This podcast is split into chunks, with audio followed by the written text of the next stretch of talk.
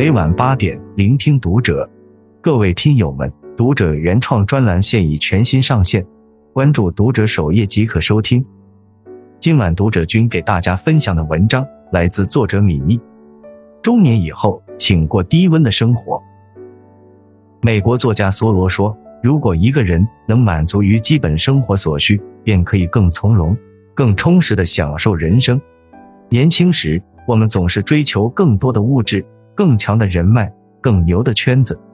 我们天真的以为这样的生活才会更接近幸福。殊不知，任何事物背后都有它的价码。人到中年，皆不可攀附自己能力以外的事。适当降温，心灵才会越来越丰盈，生活才会越过越舒适。一攀不起的生活，不必贪恋。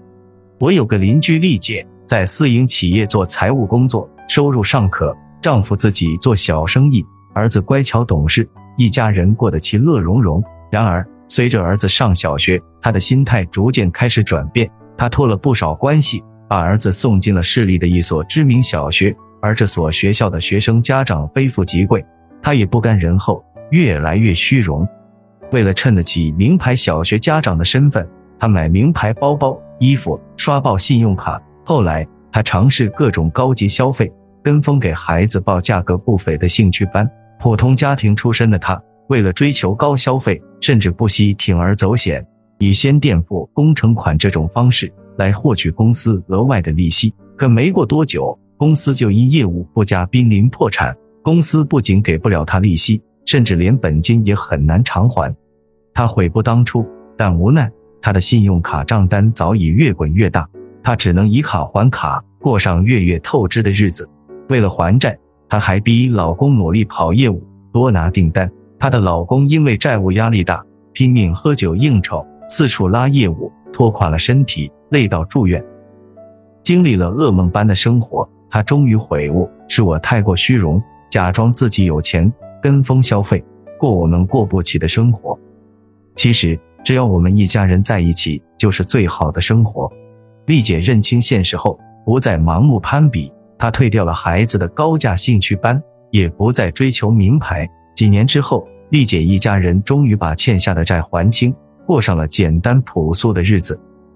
有句俗话说得好：“有多大脚穿多大鞋。”当你的能力配不上你的物欲时，不要为了所谓的虚荣心，把自己绑在金钱的绳索上。想要浓墨重彩的生活，就要付出足够的努力。去匹配你的欲望，如果求而不得，就调节好心态，以平常心去过与自己相匹配的生活。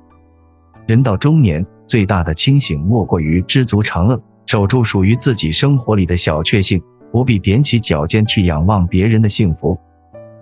二搭不上的圈子，不必强融。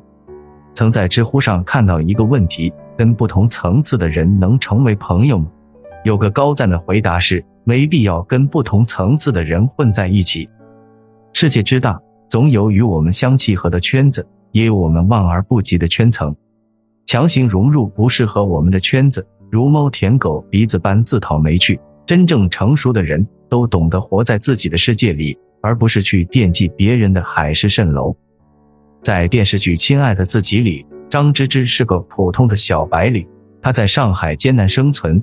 跟丈夫一起供一套房子，日子过得紧紧巴巴。但她身边有很多富太太，他羡慕这个圈子，非常想要融入他们，以便争取更好的资源。张芝芝先是想通过聚餐加入他们。有次，她和富太太们去喝下午茶，但是她的消费能力和人家根本不在一个层次上。太太们点了糕点和饮品，而张芝芝只给自己点了一杯苏打水。但是结账时，太太们毫不客气的把账平摊到他身上，只点了一杯苏打水的她，还要负担三百八十元。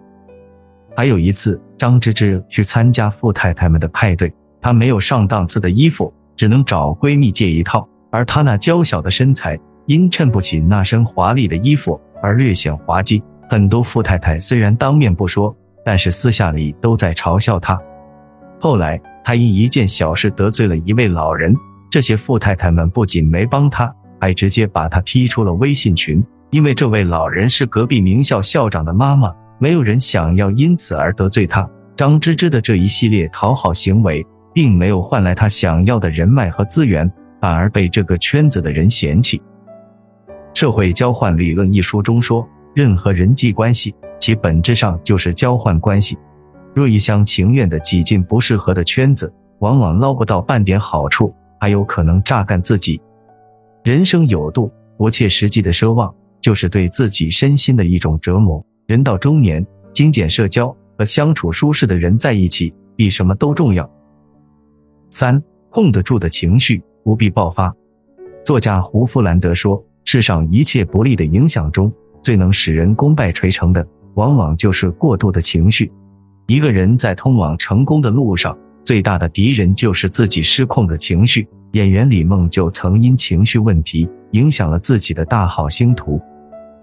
在综艺演员请就位中，导演张纪中曾毫不留情的评价他：这样的演员，我绝不会用。在综艺的舞台上，这个评价似乎非常不近人情。然而，嘉宾李成儒一语道破真相：要不是你跟剧组闹翻了，谁会轻易换演员？